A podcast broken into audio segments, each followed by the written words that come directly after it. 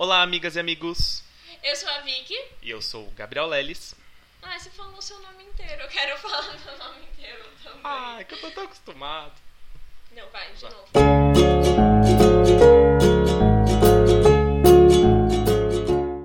Olá, amigas e amigos. Eu sou a Vicky Morim. E eu sou o Gabriel Leles. Primeiro, feliz 2017 pra vocês. Esperamos que todos tenham passado o fim do ano bem. Sim, contem para nós o que vocês fizeram no final do ano.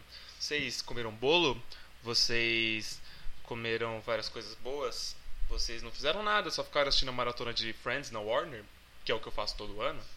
O que você fez no final do ano, Vicky? Eu, eu passei ano novo com as minhas amigas na casa de uma amiga e você não foi. É verdade, eu não fui. Eu fiquei em casa assistindo Friends na. Warner, foi bem legal. Mas voltamos agora em janeiro. Depois, Finalmente. sim, depois de muito tempo parado por causa das férias, mas a gente quer contar pra vocês que o tema deste mês é Prazer! E é um prazer estar de volta. sim, tutum. A gente sabe que vocês ficaram com saudades, como a gente espera. sim. Mas estamos de volta e agora em 2017 a gente vai estar todo mês com vocês. Sim, então a gente vai comentar de cultura pop, de filmes, de coisas legais que aconteceram em 2016, de coisas legais que vão acontecer em 2017 e de muitas outras coisas que vocês pediram pra gente por e-mail, pelo Twitter, pelo Instagram, pelo Facebook, porque recebemos milhares de mensagens. Isso mesmo, milhares de mensagens. A gente adora o feedback de vocês, então por favor, usem a hashtag é, Pollencast e deem sugestões, dicas. Comentem o que vocês acharam do nosso podcast. Não, e como são milhares de mensagens, a gente não garante que vai responder. Daí corta pra uma cena, tipo, Pollencast recebeu uma mensagem, tipo, obrigado, Deus, você mandou uma mensagem. Responderam a gente! A gente não tá falando sozinho. Bom, mas a gente podia começar falando de memes de 2017. Na verdade, é muito difícil começar falando de memes de 2017, porque, Porque só, acabou de começar, né? e só teve meme ruim até agora. Tá difícil. Não, mas sabe uma coisa que tá acontecendo agora em 2017 que eu acho que vai acontecer ainda mais? A exportação dos memes dos GIFs da Gretchen. Interessante, um ponto interessante. Uma, uma coisa legal, assim, que eu, eu tava vendo na, na Galileu, do, no site da revista Galileu, em dezembro, uma amiga minha, Isabela Moreira, ela entrevistou a Manu Bahrein e a Manu Bahrein falou sobre os GIFs da Gretchen. Ela falou uma coisa muito interessante, que esse tipo de conteúdo de meme complexo dessa forma, não só no Brasil que tem. É um produto de exportação tipicamente brasileiro. Então o mundo lá fora tá começando a se abrir para esse modelo de humor de internet que o Brasil tem. Porque nos Estados Unidos, assim, os memes deles, eles pegam São uma imagem... horríveis. São horríveis, eles ficam reciclando. tão ruins da minha vida. Pra, pra quem nunca viu um meme lá de fora dos Estados Unidos, eles parecem muito com aquelas páginas, tipo Chapolin Sincero, que é uma foto do Chapolin e a mesma foto sempre só muda a frase. Então, a deles, eles têm muito esse hábito. Então, essa coisa de fazer GIFs, montagens complexas, é muito do Brasil, é um produto de exportação muito brasileiro. Então, é bem provável que isso comece a chegar mais lá. Chegar mais vezes lá fora, né? Vou ser polêmico agora, posso ser polêmico? Eu sou contra o Brasil entrar em guerras de meme. Não, eu também não gosto. Porque eu acho que assim, se estão usando os nossos memes, É bom. é bom, gente. Não é ruim. Deixa eles usarem. Daí a gente fala, foi a gente que fez. Não precisa Exato. brigar. É só... Não vamos brigar, vamos brincar. Aqueles, né? Parece o tio Vai todo mundo dar dedinho. Não, mas eu, eu acho que assim, a gente tá fazendo coisas legais e é muito natural na internet que as pessoas copiem, sabe? As- exato. Imagina se as pessoas que criaram os, os memes não deixassem a gente usar. Falar, ah não, só eu, fui eu criei. Ó, e assim, uma hipótese que eu tenho. Agora, principalmente nos Estados Unidos, e eu acho que talvez no Reino Unido aconteça isso, que são dois países que estão passando por momentos delicados, tipo o Reino Unido com o Brexit, Trump nos Estados Unidos. Eu acho que isso vai dar um fôlego muito grande para eles o humor na internet florescer de uma forma muito forte. Vai. Eu acho que as pessoas vão combater muito o Trump no Twitter com memes, GIFs, vídeos. Eu acho que isso vai ganhar uma força que vai transformar talvez a forma de humor que eles têm na internet. Que hoje ainda, é, pelo menos isso é uma análise talvez muito pessoal, mas o humor de internet dos Estados Unidos ainda é muito. Chato. É, lembra muito aquela coisa, não vou dizer chato assim, mas é muito aquele padrão Nine Gag. Sim. Nine Gag foi quem deu esse start dos memes e nesse formato e há mais de uma década de internet Gente, faz já. tempo, né? Faz tempo, eu nem sei quando o Nine Gag começou, mas continua nesse mesmo formatinho. Pra quem não se lembra, o Nine Gag que ajudou a explodir aqueles memes que tinham em 2009, tipo Troll Face, Poker Face, que Aquela- vocês aquela- usaram. Todo mundo já usou. Mas voltando a falar de memes de 2017, já teve um meme no Brasil esse ano, Teve um ruim. que foi o meme do Logo Eu. E, gente, convenhamos, a prova de que esse meme nasceu problemático é que geralmente tem aquele aquela curva de vida do meme, né? Ele nasce numa rede social, daí todo mundo começa a usar, ele tem um ápice, daí as marcas começam a usar e ele começa a morrer. Não, na verdade é assim, ele nasce no Twitter, aí ele começa a crescer, ele vai pro Facebook, e aí as marcas começam a usar e aí ele morre. Exato. Nesse caso, ele já começou, no- ele nasceu no Facebook já, e as marcas já começaram a usar logo de cara. Então você pode ver, tem um monte de marcas, várias marcas usando esse meme. A 99 Táxis usou, várias marcas de roupa usaram e matou o meme logo de cara. Claro, algumas vezes o trocadilho do logo eu sai engraçado. Mas esse meme, assim, ele pegou naquela onda do meme do menininho chato que teve no sim, final do eu- ano. sim. Começamos 2017 mal de memes, gente. O que mais temos esse ano de legal? Temos. Não temos Copa, infelizmente, é só ano que vem. Não temos Copa. Aliás, Copa ano que vem terá 48 seleções. Prepare o bolso Mas se é você, tão bom. se você gosta de álbum de figurinhas, prepare o bolso. Eu, eu li uma matéria de um cara do IME, da matemática lá da USP, que ele fez um cálculo de quanto você precisa gastar pra completar o álbum. Gente, as pessoas estudam cada coisa. Exato. E o álbum com 32 seleções, ele custava algo em torno de mil reais. Mas não, tipo, cromo por cromo. É mil reais é o preço porque, óbvio, você vai comprar vários pacotinhos, vão vir coisas repetidas, etc. Com 48 seleções, ele vai custar mais ou menos 1.500 reais. Pra você completar um álbum, assim... Eu nunca Na consegui raça. completar um álbum na minha vida. Mas não temos Copa, Não temos mas temos... Olimpíada não.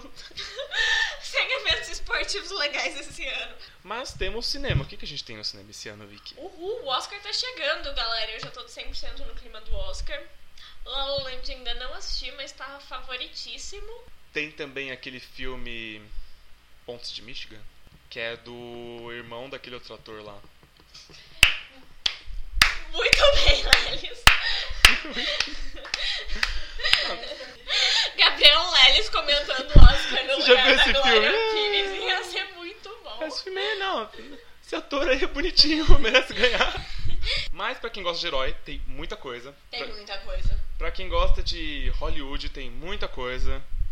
É, pra quem gosta de Oscar, tem muita coisa. Ai, Oscar. Star Wars tá aí, preparem-se. É, tem o gancho agora, a continuação do 7. Por isso que eu No está. caso, é muito. Que no caso é o 8, exatamente. Você sabe que. Sabe isso que me lembrou? Isso me lembrou uma história de um, um amigo italiano da minha família que ele fala que ele mora no Brasil há anos. E ele se apaixonou pelo Brasil porque ele fala que o brasileiro é a única pessoa do mundo que sabe dar opinião em tudo. Então a gente chega, sei lá, tipo, no George Lucas que fez, tipo, Star Wars e fala, não, não concordo com o que ele fez. Por que, que você fez o 3, o 2 e o 1 depois do 4? Outro dia eu me peguei falando assim, tipo, nossa, não concordo que o Obama não conseguiu fazer as coisas de Guantánamo. Eu falei, quem sou eu pra falar o que o Obama tinha fazer ou não fazer? Sabe? Nossa, não, esses negócios que o Obama tá, tava fazendo. Então essa- isso me lembrou a história. A gente tem, tipo, a gente não falta assunto com o brasileiro. Ele fala, tipo, eu amo o Brasil porque você consegue falar de qualquer coisa. E, tipo, o brasileiro sempre vai ter uma opinião sobre algo. E realmente, outro dia eu me peguei falando, tipo, opinião sobre como plantar alface em casa. E pelo amor de Deus, sabe? Eu nem sei plantar alface. Eu não sei nem o que é uma mentira, eu sei o que ela faz. Mas enfim, tem muitos filmes. Star Wars 8 promete bastante. É, o 7 foi mais aquele filme pra quem é fã mesmo, ele deixou um gancho. Talvez o 8 tenha uma pegada mais original do que o 7, com uma história nova. É, todo mundo quer entender o que, que vai acontecer com Kylo Ren, até que ponto ele vai ser é, um vilão forte o suficiente aquelas. É, não chega a ser bem spoilers assim, mas. Eu, eu confesso que eu espero mais do 8 do que do 7. Eu acho que o, o 7. Você não gostou do 7, Lelis? Eu gostei, mas achei que deixou a desejar. Ele podia ter uma história um pouco mais original. Eu achei o vilão fraco no primeiro filme. Eu gosto muito da personagem da Rey, mas me assusta muito que, em comparação aos outros filmes, é, ela já já nasceu muito treinada pra ser Jedi, sendo que todos os outros Jedi, assim, eles apanharam muito nos outros filmes, eles demoraram muito pra descobrir os poderes e o poder dela foi muito natural. Eu queria saber se tem alguma explicação pra isso. Que ela conseguiu bater muito e me assustou um pouco assim. Não sei se foi algo pra, ah, temos que ter um Jedi treinado no primeiro filme para ter uma luta Jedi no final. Não sei, me passou um pouco essa, essa impressão. Mas eu particularmente gosto muito do personagem dela e eu tenho certeza que dos Jedi da saga, se ela continuar dessa forma, ela vai ser a mais forte assim. Porque convenhamos, o Luke não nasceu pra ser Jedi, gente. Ele é muito fraco. Desculpa. Quem sou eu, né? Eu não sou nem eu, Jedi, o, né? O Luke não. Gente. Eu bato a cabeça na quina do metrô. Quem sou eu pra falar mal de um Jedi, né? Olha só a prepotência. Esse Luke tá precisando melhorar. Esse mês, nessa edição, a gente tem um texto muito legal da Fernanda Menegotto que é sobre Guilty Pleasures. E a gente queria falar um pouco sobre o tema de vocês. Qual que é o seu Guilty Pleasure, Lelis? Tenho vários. Você quer que eu fale primeiro os brasileiros ou estrangeiros? Pode falar o que o seu coração mandar. Zeca Pagodinho. Adoro, ah, gente. Fui no show ano passado, pouca gente sabe disso. Eu sabia. Eu amo, eu tenho CDs do Zeca Pagodinho em casa. Eu acho ele um homão. Porque pouca gente sabe, ele tem uma atuação social muito boa no Rio de Janeiro. Ele não só é um bom sambista, como é um cara muito engajado. Quem lembra no deslizamento do Rio de Janeiro, ele com a moto? Ajudando lembro, é claro que lembro, virou um meme. Que a, a apresentadora. Tem até aquela, aquele meme muito bom do apresentador da Globo News que pergunta: Ai, Zeca, mas você tá triste? Ele olha pra ele, tipo. Olha o que tá acontecendo, como não estar. Você quer que eu não esteja como? Então, eu tenho um guilt pleasure muito forte por samba, gente. Arlindo Cruz, Pericles, Zeca Pagodinho, originais do samba. Eu tenho um pandeiro em casa, gente. Você sabe tocar? Eu sei tocar pandeiro. Gente, próximo Pollencast a gente vai fazer o Lelis trazer o pandeiro pra ele tocar um pouquinho pra vocês. Não, e é incrível, porque quem me olha na rua com jaqueta de couro, camiseta dos Strokes e calça vermelha, não imagina que tem um pandeiro na minha bolsa. Quem olha pra Gabriel Lelis hipster, se você não sabe, procura Gabriel Lelis no, no Twitter, no Facebook, vocês vão ver a foto dele. Ele é 100% hipster. É, a minha foto de perfil é uma camiseta do Radiohead. E eu Ou nem seja, gosto de Radiohead. Hipster. Poser! É muito poser, a camiseta é bonita, não tenho culpa. Eu nem gosto deles. Tipo, não que eu não, não gosto, assim, é como pessoa, até. Tipo, como pessoa. Não é Mason York, galera. O nome dele é Radiohead. E os seus guilty pleasures, Vicky? Quais que são? Olha, atualmente um guilty pleasure que eu, eu tava assistindo esse semana passada é Fuller House. Por quê? Eu já amava Full House na época de Full House. Quem não se lembra? E Fuller House é tão legal quanto. E eu, eu sei que todas as críticas falam que é uma bosta e tudo mais, mas é tão legal e tão engraçado. É, eu acho que esse é o meu Guilty Pleasure mais atual. Mas você sabe que eu acho que a gente não devia chamar essas coisas de Guilty Pleasures? Eu acho que a gente tinha que chamar Guilty Pleasures, por exemplo, a pessoa que internamente gosta do Bolsonaro. Isso. Mas você gostar de pagode, Fuller House ou qualquer outra coisa de cultura pop bacana, eu acho que todo mundo. Né? Tipo, é tudo legal, sabe? Cada um tem seu gosto. Gosto de Sandy Junior mesmo e daí? Quando eu tinha 12 anos, eu fui no show do César Menotti Fabiano, gente. Tenho muito orgulho disso. Não tirei uma foto com César Menotti porque não deu tempo, mas Quando tiraria. Quando eu tinha 15 anos, eu fui no show do Jonas Brothers. Foi meu primeiro show internacional. Eu fui em show internacional. Ah, fui nos Stones, é verdade. Mas não chega a ser. Não é Guilty Pleasure, é Amigo Stones, Jonas Brothers. Mas eu acho que é isso. Acho que a gente. As pessoas deviam aceitar mais os gostos uma das outras, assim, sabe? Às vezes eu acho que tem muito. Tem que parar com esse julgamento do tipo, nossa, mas você gosta de HQs? Ou tipo, nossa, você gosta de pagode? Ou tipo, nossa, você gosta de YA. Eu sim, me sinto muito julgada quando eu tô lendo YA no, no metrô. Acho que as pessoas têm que aceitar. Eu acho que as pessoas tinham, sei lá, sentir vergonha de gostos do tipo esse. Eu apoio o Bolsonaro. Trump. Eu gosto muito do Donald Trump. Tatuei ele nas costas pela paz mundial. Espero que peguem a referência. Não Por vou explicar. Se vocês não entenderem, joguem no Google. Tatuei Donald Trump pela paz mundial no meu bumbum.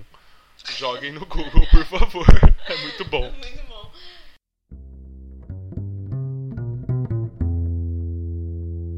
E agora vamos para a terceira parte do nosso Pollingcast, que, para quem não se lembra, se chama Pollingcast. Hoje tem a crônica da Ana Vitória sobre pequenos prazeres na rotina. A época em que mais trabalhei na vida também foi a época em que morei num quarto de hotel. A parte mais importante desse quarto era a banheira, e ainda que ela fosse quase ruim, resquícios de uma construção antiga vitimizada por uma reforma moderna e barata, uma das grandes chagas do centro de São Paulo, o importante é que ela era minha, pelo menos naquelas semanas. Eu estava realizando o sonho da banheira própria, coisa de criança mesmo, e ela me sustentava nas manhãs geladas em que me arrastava da cama poucas horas depois de ter deitado. Enquanto tomava banho de pé no chuveiro, olhava para ela, que me olhava de volta como uma promessa. Se eu vencesse aquele dia, a banheira estaria me esperando. Sempre pensei que a melhor parte de morar em um hotel, outra fantasia infantil, seria o café da manhã. Era mesmo ótimo acordar e ter ovos mexidos sem ter que quebrar um ovo ou sujar uma frigideira, e me permitia tomar uma xícara de café e uma xícara de chá e um copo de suco quando dava tempo, todos os dias. Mas a banheira ainda era o que me fazia mais feliz, porque eu estava sempre tão cansada e com tanto frio. Foi o pior inverno na cidade em mais de 20 anos, e os 15 minutos de caminhada do trabalho até o hotel eram suficientes para que meu rosto doesse de tanto frio, algo que eu nunca tinha sentido antes. Minhas mãos ficavam roxas na ponta dos dedos, e passei tanto tempo de meia, às vezes com várias meias, que era sempre uma surpresa encontrar meus pés no final do dia, naqueles poucos minutos do banho em que eles apareciam descobertos. E então a água quente, a sensação de estar submersa, livre de toda aquela roupa, mais aquecida do que em qualquer outro momento do dia. O cheiro do sabonete, os dedos enrugados, a música que tocava, a visão embaçada por todo o vapor acumulado no banheiro, aliviando meu sistema respiratório ainda não acostumado a andar tanto a pé em São Paulo. Na minha primeira noite de sexta naquele quarto de hotel, tomei um banho de uma hora e meia. Em A Redoma de Vidro, Sylvia Plath escreve que uma banheira com água quente é o lugar onde ela se sente mais como ela mesma. Não sei se meu gosto por longos banhos de banheira vem da sensação de extraordinário contato comigo mesmo e com quem eu sou, ou se é o extremo oposto. Se é naqueles minutos embaçados e úmidos que posso esquecer de mim e da minha cabeça, pelo menos por alguns minutos, numa espécie de fuga. Ou pausa. Porque fuga pode parecer algo negativo ou covarde, mas todo mundo merece uma pausa. E um café. Todo mundo merece uma pausa para um café. Café é minha pausa favorita. São alguns minutos suspensos no tempo das coisas em que você simplesmente para. É uma questão de sobrevivência. Não é sobre cafeína, ainda que ela faça o retorno ao mundo real mais fácil. É sobre se permitir um descanso. Queria que as pessoas entendessem que quando as convido para um café, não estou falando de café, Pode ser uma água, um chá, um refrigerante, uma cerveja, mas quando chamo alguém para tomar um café, estou chamando aquela pessoa para fugir por algumas horas e esquecer da vida, falar bobagens, comer alguma coisa gostosa, rir, falar mal dos outros, esquecer o relógio. Para mim, isso é um café. Se necessário, podemos mergulhar na vida, na própria cabeça, ter conversas profundas e difíceis, rasgar o coração. Isso são dois ou três cafés. O ritmo insano da nossa rotina não permite esse tipo de imersão, então vamos burlar o sistema e ir ali tomar um café.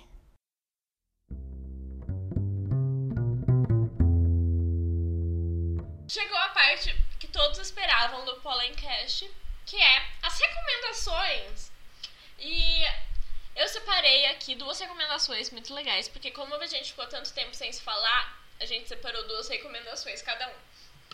E uma delas é o filme Sing Street, que ele é recente e ele é sobre uma adolescente em Londres, acho que não, não é Londres, é numa cidade do interior da Inglaterra, que os pais dele estão passando por problemas, vão se separar, não sei das quantas, e para chamar a atenção de uma menina, ele resolve montar uma banda. E é muito fofo, a trilha sonora é 100% ótima. É, os atores que fazem os pais dele é o Mindinho de Game of Thrones e a Mrs. S de Orphan Black. E. É, deixa eu pensar o que mais. A trilha sonora é ótima, o filme é fofinho e. É bem legal. Eu acho que todos deveriam assistir. Ele é bem bonito também. E a minha outra recomendação é uma série que passou ano passado. E eu assisti só em dezembro mas ela é ótima e eu tô até hoje impactada por ela, que é Westworld. Ela é da HBO. E o plot dela é o que?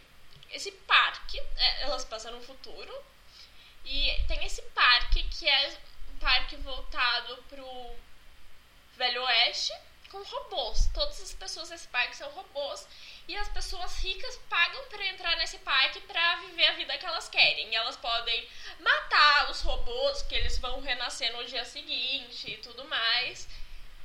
E, só que acontece uma coisa, que alguns dos robôs, porque assim, os robôs, assim, quando eles morrem e renascem, eles não lembram do que aconteceu anteriormente, mas alguns dos robôs começam a lembrar. Então é isso que dá o. E a série começa mais ou menos nisso. A minha recomendação do Pollencast desse mês é o filme A Viagem de Chihiro.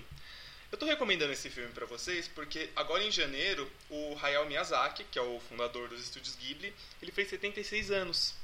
A Viagem de Chihiro, para quem não sabe, é uma animação japonesa que ela desbancou vários filmes favoritos, tipo Shrek, como vencedor de melhor filme no Oscar. De animação. Isso, melhor Oscar de animação. E ela conta a história de uma menina, a Chihiro, que os pais dela se mudam para uma província no Japão, uma pequena província. E eles, quando estão chegando na casa deles, eles param perto de um túnel e quando eles entram nesse túnel, eles vão cair num mundo mágico, um mundo fantástico, em que os pais dela se transformam em porcos e a Shihiro fica presa como funcionária de uma casa de massagem, uma casa de banhos, onde os espíritos mortos e, e outros espíritos do Japão, eles vão para relaxarem, para se banharem. E o que é interessante no filme é que o filme da Viagem de Shihiro ele é uma grande metáfora da passagem da infância para uma vida adulta, porque a Shihiro ela entra muito criança é, naquele universo e ela sai muito madura, ela sai quase é, com um comportamento de adulto mesmo, tanto é que ela se envolve é, com uma forma amorosa com um personagem lá no filme que é o Haku, que ele é um, um rapaz que ele também é se transforma no dragão, numa criatura mística, e a Shihiro em, vários momentos vai descobrindo essa questão do amor e da sexualidade no filme, junto do Haku. Então é muito interessante toda essa metáfora. É, então quem gostar da Viagem de Chihiro pode assistir outros filmes do Hayao, como por exemplo é, A Princesa Mononoke, pode ver Totoro, Castelo Animado, são filmes muito legais. O filme tem uma estética muito bacana, uma estética de contemplativa quase. E ela é muito diferente, assim, claro, tem muita gente que acha o filme até meio perturbador, assim, porque ele tem umas coisas um pouco assustadoras. Mas ele é um filme muito legal, muito bonito, ele é muito delicado, ele toca muito. Então vale a pena, assim, é particularmente meu filme favorito na história da humanidade, assim. E a minha segunda recomendação é da série brasileira 3%, e eu sei que muita gente não gostou de 3%. E muitas críticas são muito pertinentes, tipo, como algumas atuações ali são um pouco fracas, tem gente que falou: "Ah, mas atuação lembra atuação de Malhação", mas olha, eu particularmente gostei muito da série. Eu acho que a série debate coisas muito interessantes, como a questão da meritocracia, a questão até do próprio sistema capitalista ali, como algumas pessoas são muito privilegiadas e outras não. É, ela traz fenômenos sociais muito bons, como por exemplo a construção da violência, é, como grupos mais fortes tentam se apoderar de grupos mais fracos. Então eu acho que o debate que ela traz por trás, que, o debate da série por trás de todas as metáforas dela, por todo por trás de toda a construção do storytelling. É um debate muito legal. E alguns atores revelações eles são muito bons. Tipo, a Bianca Comparato, que faz a Michelle, ela é uma ótima atriz, ela surpreende muito no filme. É, no filme não, na série, né? Mas ela surpreende muito na série, a Bianca Comparato. Eu acho que ela é uma atriz brasileira que tem muito potencial pro futuro. E 3% já tem segunda temporada confirmada. Então, se você gostou da série ou não viu ainda, ou talvez não gostou, talvez vale dar uma segunda, ver uma segunda vez pra ver essas metáforas que são bem bacanas. Então, minha recomendação para quem não viu, 3%, vale a pena. Não é, não é só porque uma, eu sei que é uma série brasileira, a gente tende a entrar com uma coisa, pô, uma série brasileira, mas será que foi legal? Mas vale a pena assistir e dar uma chance para eles, porque é muito bem feita, de verdade.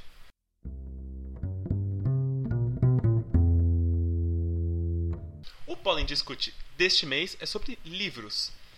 A gente quer perguntar para vocês, é, como que vocês lidam com os livros físicos de vocês? É, vocês ficam preocupados com o estado que ele está, se ele está muito amassado, se ele está bem conservado, se ele tem marca de leitura, se ele não tem? Qual que é a relação de vocês quanto à aparência dos livros que vocês levam na rua, que vocês têm na sua estante? E você, Vic, conta pra gente. Então, eu sou bem. É porque assim, eu tenho uma história de vida. Eu vou contar minha história de vida pra vocês. Quando eu era pequena, eu sempre gostei muito de livros. E minha irmã, eu tinha um livro grande que tinha várias historinhas da Disney. E minha irmã derrubou café no livro. Bem na página do 101 Dálmatas, num desenho. Eu tenho um desenho até hoje na minha mente, é sério. Um desenho que era um cachorrinho fofo. E eu fiquei bem triste. Aí, tudo bem, o tempo foi passando, eu cresci. E eu comecei a ser um pouco menos assim. Só que o que aconteceu? Harry Potter. Eu tenho meus livros, meus primeiros livros de Harry Potter estão lá, não sei das coisas. Primeiro que eles saíram todos da parte bonitinha que sai com manuseio, mas tudo bem, essa parte não é problemática. Eu emprestei meu caixa de fogo pra uma pessoa. Quando eu recebi ele de volta, a capa estava rasgada. Pode colocar um tan tan tan nessa parte. Sério, foi muito triste. A capa tá lá. Gente, é só de lembrar, eu fico, sério, só de lembrar eu fico mal. Porque, cara, ficou muito feio. Ficou muito feio. Então eu, eu sou meio que maníaca agora. Eu, não, eu, tipo, eu só empresto meus livros para pessoas que eu sei que vão cuidar bem deles, que não marquem a página com a orelha do livro. Ou que. Sabe, coisas assim que não vai, que não vai acontecer rasgados ou amassados ou qualquer coisa assim. Eu sou meio chata para essas coisas. Então, com os meus livros eu já sou ao contrário. Claro, eu gosto de cuidá-los, tê-los bonitinhos. Mas eu acho que um livro, quando ele tá marcado, ele traz uma história de que você leu, assim. Você levou ele na bolsa para todo lugar, você leu no ônibus com o ônibus chacoalhando e de repente às vezes ele caiu no chão do ônibus, você se jogou no meio do ônibus para salvá-lo de qualquer pisão. História real. E eu gosto de livros marcados, assim. Eu não vou mentir, eu tenho péssimo hábito de marcar o livro com a orelha do livro. Feio. péssimo hábito, que o meu marcador de página sempre cai do meu bolso o no meu, metrô. o meu, eu ia perguntar se ela só tinha um marcador de página, porque o meu marcador de página. Amigo, mas sabe como você faz? Eu não tiro o marcador de dentro do livro, eu deixo quando eu vou tirando as páginas, eu vou. Então, é que ele sempre cai, gente. Eu leio muito na rua e meus marcadores sempre caem dos meus livros. Então, na maioria dos livros eu desisti e marco a orelha mesmo. Mas eu gosto, assim, quando o livro tem, tem história. Tem uma historinha que eu gosto muito, eu vou contar pra vocês rapidinho. É, quando eu trabalhei com teatro, eu gostava muito daquele autor, o Plínio Marcos. Eu era muito fã dele. Tinha um livro dele chamado Inútil Canto pelos Anjos Caídos, que eu procurei muito esse livro durante anos. E eu achei ele num sebo. E ele tava desgraçado no sebo. A capa tava rasgada, as páginas amareladas. Ele tava péssimo, mas ele tava um real. E eu comprei. Um real. Quando eu abri o livro, tinha um autógrafo do Plínio Marcos lá dentro. Então, tipo, um autógrafo dele, tipo, é, entrego esse livro pra você com muito carinho. É, de Plínio Marcos. E eu imaginei, caramba, imagina a história desse livro. Tipo, o Plínio Marcos era um cara maluco que vendia os livros dele na rua, ele andava sempre na boca do lixo. Então, esse livro deve ter passado por muitos lugares. Se passou pela mão dele, com certeza passou pelos teatros mais obscuros do centro de São Paulo, passou na mão de muita gente pra ele estar naquele estado até chegar a mim, assim. Então eu gosto quando o livro tem algumas mariquinhas, porque pra mim ele traz uma história, assim. É que nem roupa. Roupa, às vezes eu tenho uma roupa que tem um rasguinho ou uma mancha, eu dificilmente às vezes me desfaço dela enquanto ela tem condições de uso, porque As ela pessoas vão achar que o Larissa tá todo esfarrapado. é, não, da é. Ela tinha que ter um furo meu, no meu umbigo aqui na minha camisa. Não, gente, não tem. Mas eu gosto, assim, porque eu acho que toda marca ela traz uma história. Então eu gosto muito disso, assim. É como se tivesse, é, sei lá, uma roupa que tem uma mancha. Aquela mancha tem uma história que você vai olhar pra ela e lembrar, pô, essa mancha quando eu viajei pra Noruega e um senhor polonês tropeçou e derrubou café em mim. E a gente ficou amigos depois foi junto pra Itália. Não que isso tenha acontecido comigo. Não aconteceu, na verdade, é uma pena. Mas eu gosto disso com os livros, principalmente. Mas também tem aquela outra questão, né? É, livro físico ou e-book? O que, que você prefere, Alelis? Ai, então, é, é difícil isso. É muito difícil. Eu nunca li um livro inteiro em e-book. Nunca consegui. O que eu li em e-book às vezes são artigos, PDFs, notícia da internet eu leio muito em e-book, mas livro eu não consigo. Já pensei até em comprar um Kindle, mas não foi. É, então, eu também não tenho Kindle, porque eu já li livros em e-book, acho que uns três ou quatro, mas eu sinto que não é a mesma experiência. Eu gosto de, tipo, se é um livro que, eu, por exemplo, eu não quero tanto, assim, comprar, eu tenho a impressão de que pode ser chato, não sei das quantas, vale a pena. Mas se eu tenho uma expectativa boa pro livro, eu acho que, pelo menos eu, eu gosto de ter o livro, de ter o papel, de sentir o cheiro, de tudo. É, então, uma coisa assim, que eu já tenho, tenho amigos que têm leitores digitais e é, eles falam assim, ah, meu Kindle, meu Leve, eu consegui ter um ritmo de leitura muito maior do que o livro físico. Acho que, sei lá, a questão da luz de LED na tela, no seu Sim. rosto, isso te traz um estado de... Você fica mais desperto mentalmente, consegue até ler com uma velocidade maior. É só ver que quando a gente mexe no celular antes de dormir, a gente perde o sono. Então, às vezes, o livro físico, por ele não ter essa questão da luminosidade, ele te traz um ritmo de leitura menor, mas ele tem aquela coisa de ser um objeto tão perene que você deixa na sua casa, você empresta pra alguém, você coloca no seu estante, ele é bonito. Então, ele tem um valor maior do que o livro digital. digital, eu, eu tanto é que eu acho que o livro físico não vai morrer. Eu também espero que não. Outra vantagem do e-book é a praticidade, né? É bem mais fácil você levar o, o seu Kindle ou qualquer leitor que você tenha pro metrô do que levar um Guerra e Paz inteiro pro metrô, sabe? Exato. Mas ainda assim eu sou muito team livro físico. Eu gosto muito de livro físico. A única coisa que eu não gosto de fazer com meus livros físicos é marcar a caneta. Eu não risco meus livros. Ah, eu assim. também não. Eu posso marcar com a orelha, qualquer coisa, mas eu não não marco, não risco ele. Lelis, você que precisa adotar o marca-página para a sua vida, pois é muito importante, muito mesmo. A gente decidiu enviar de presente um marca-página da Pollen maravilhoso, lindo, perfeito, com a arte da Marília Pagotto, para as 10 primeiras pessoas que mandarem um e-mail para contato@revistapollen.com. Sim. Você manda, viu, Lelis? Porque você precisa de um marca-páginas. Mandarei.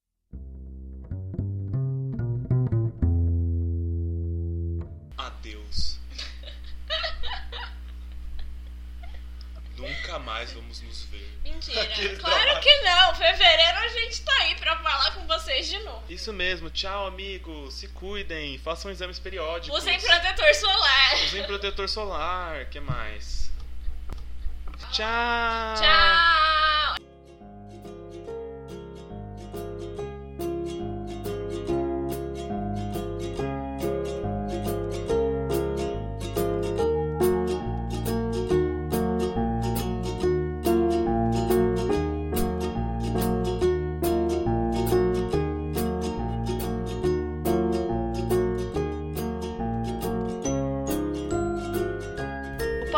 Pollencast é o podcast da revista Pollen.com. Os locutores são Gabriel Leles e Vitória Morim. A arte é de Dora Leroy. A música usada é Happy Times, do Adam Selzer, e Selva Oscura, do Daniel Barbiero, encontrados no site freemusicarchive.org. A produção é feita pela Luísa Granato. Sugestões? Mande um e-mail para contato arroba revistapollen.com ou no Twitter com a hashtag Pollencast. Agora, uma mensagem da editora Milena Martins. Infelizmente, a revista Pollen não pode se responsabilizar pelas promessas dos locutores deste podcast. Especialmente pelo locutor Gabriel. O que mais que a gente pode sortear? Mas a promessa dos marcadores é real. Ingressos para o Hop Harry, tickets para o KFC. Ingresso pro Rock in Rio. Pra Copa de 2018. Eu quero. Yes.